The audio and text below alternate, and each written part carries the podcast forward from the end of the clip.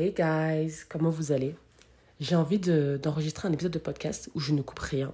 Genre là, je le fais et après, je peux directement le poster parce que j'ai tendance toujours à couper des parties. Mais c'est parce que je me trompe. Peut-être des fois, je parle trop vite et aussi, je dis beaucoup euh, et je me dis que c'est embêtant à écouter. Donc, je vais faire de mon mieux si je fais des longues pauses. Bear with me, like j'essaie de faire ça bien. J'essaie de faire en sorte qu'il n'y a pas trop de euh, de hum, et que je puisse l'avoir en une seule fois. Mais je sais que practice makes perfect et que plus je vais le faire, plus ça va réussir. By the way, j'ai tellement envie de faire un podcast en anglais. Like, I told you before, but like, everything comes easier for me in English. Et je trouve ça bizarre parce que ma langue maternelle, vraiment, c'est le français. Pendant, je pense, 10 ans, je ne parlais que français. Et aujourd'hui, je suis sincèrement, c'est pas genre moi je fais la meuf et tout, euh, je perds mon français pas du tout, mais juste les choses elles me viennent beaucoup plus naturellement en français. Genre chaque presque chaque épisode de podcast que je vous poste, je l'ai d'abord réfléchi en anglais ou je je me suis entraînée en anglais, genre c'est et j'aimerais trop pouvoir le faire en anglais. J'ai trop envie.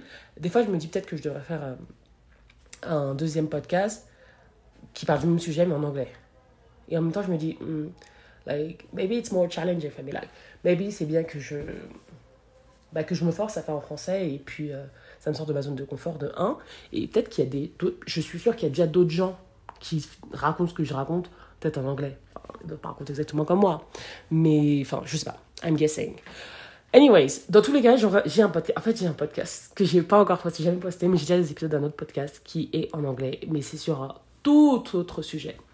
Mais quand je parle de branding aussi j'aime bien en anglais. Anyways anyways I'm sorry that was tangent um, on commence. Aujourd'hui, j'ai envie de parler de la visibilité. J'ai envie de parler de la visibilité parce que c'est quelque chose qu'on me demande très souvent également. Euh, et en fait, justement, j'ai mon bootcamp qui arrive. J'ai un bootcamp qui arrive qui s'appelle The Business Bootcamp.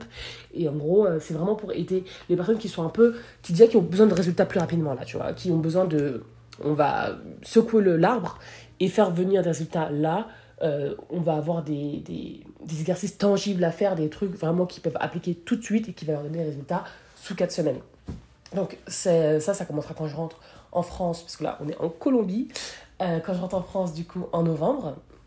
Et euh, c'est vraiment un, programme coaching de petits groupes. C'est la première fois que je fais du coaching de groupe. D'habitude, je fais soit en seul, soit en, en un un, soit je fais des programmes où les gens peuvent accéder. euh, bah, évidemment, hein, plein de personnes peuvent y accéder. Mais là, on sera vraiment en petits groupes et ce sera du coaching live.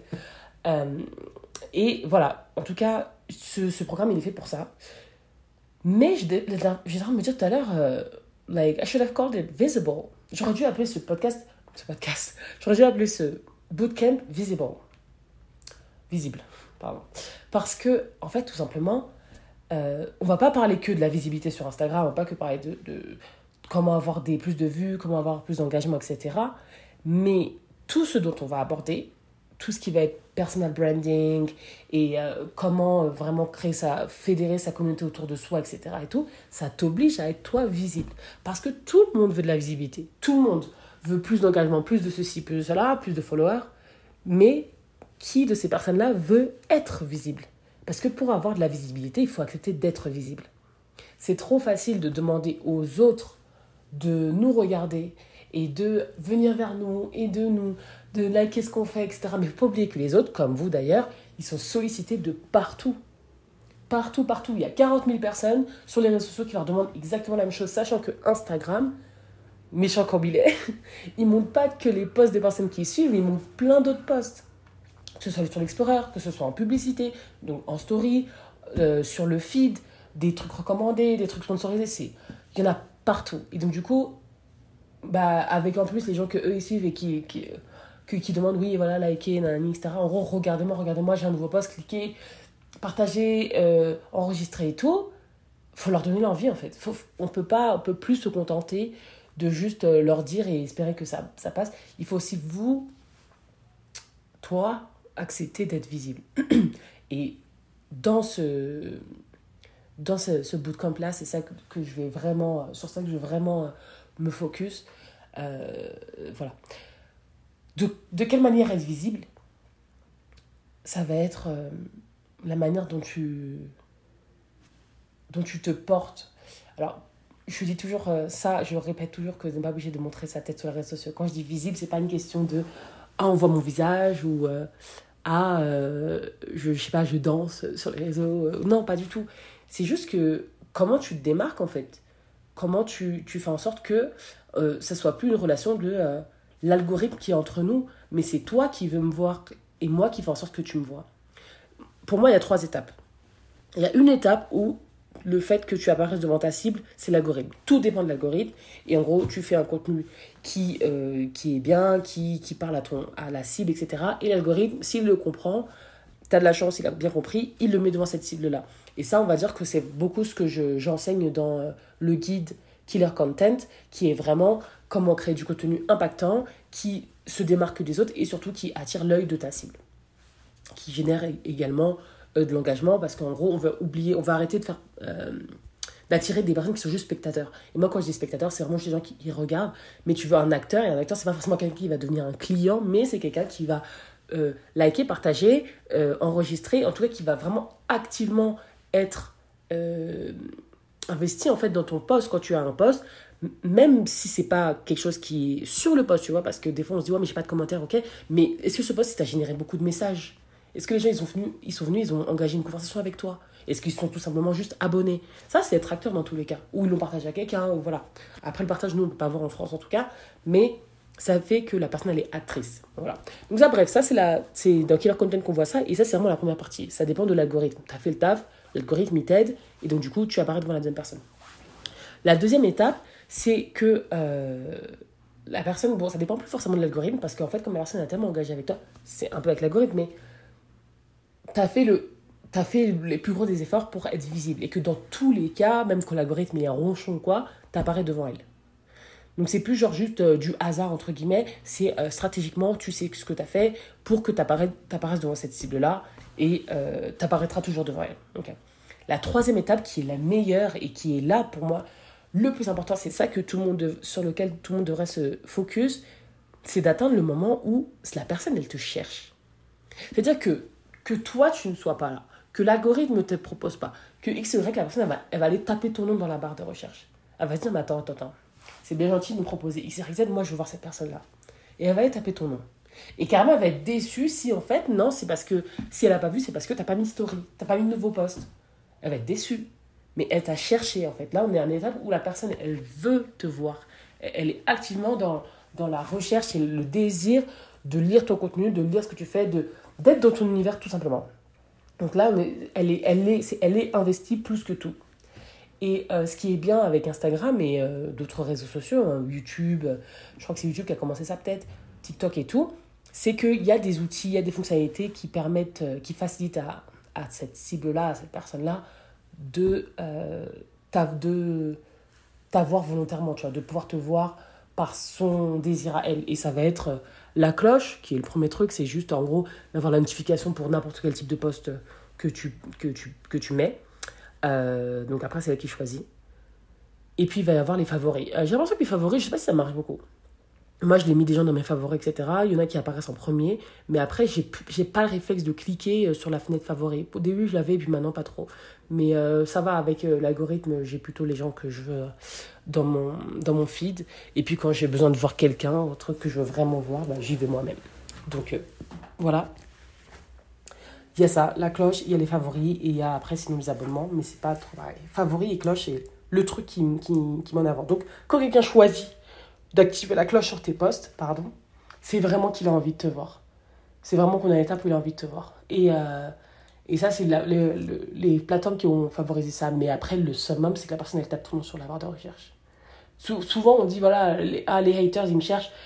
Bon, bah, eux, ils sont activement aussi investis dans ce que tu fais. Parce que quelqu'un cherche de la barre pour voir ce que tu fais tous les jours, ouais, clairement. Mais le but, on s'en fout un peu des haters.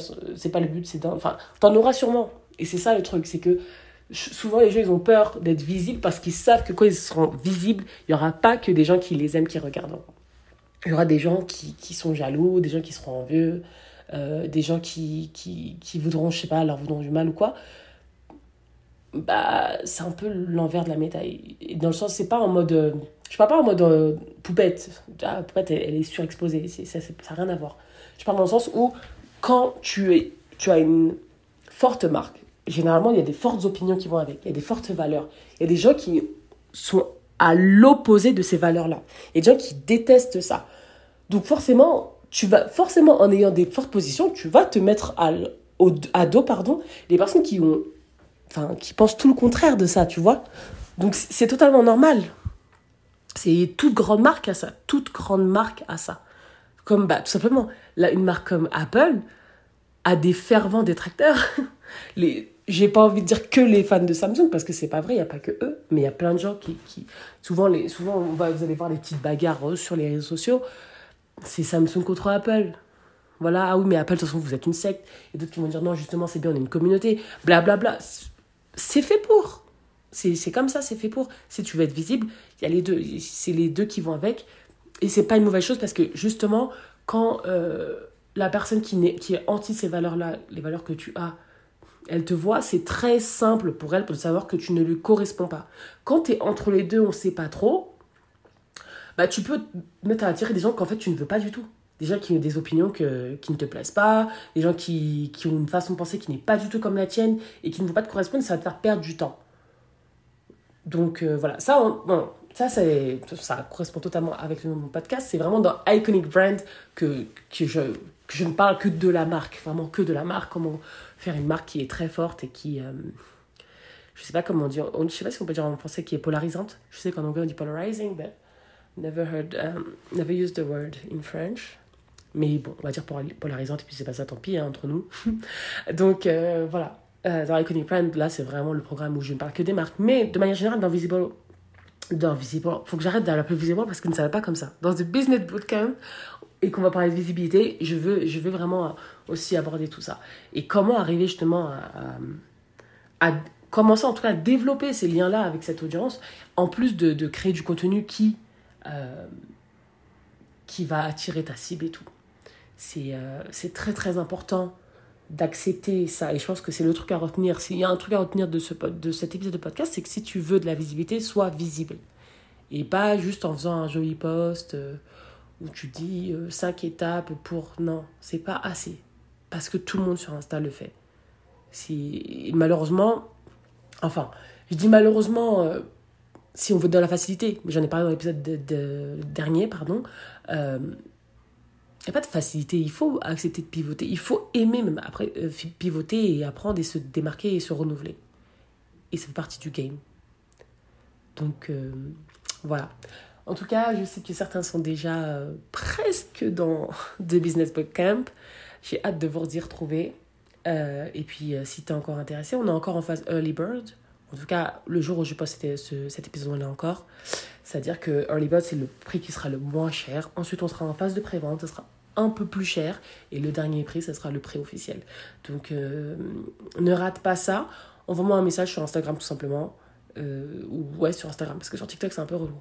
Sur Instagram, t'écris ce que tu veux, mais si tu veux, tu peux, tu peux écrire visible. Parce que visiblement, c'est le truc que j'ai en tête en ce moment, je ne sais pas pourquoi. Et euh, ça, se trouve, je, ça trouve, je changerai de nom parce qu'en fait, j'aime bien ça fait bien visible. J'aime beaucoup. Anyways,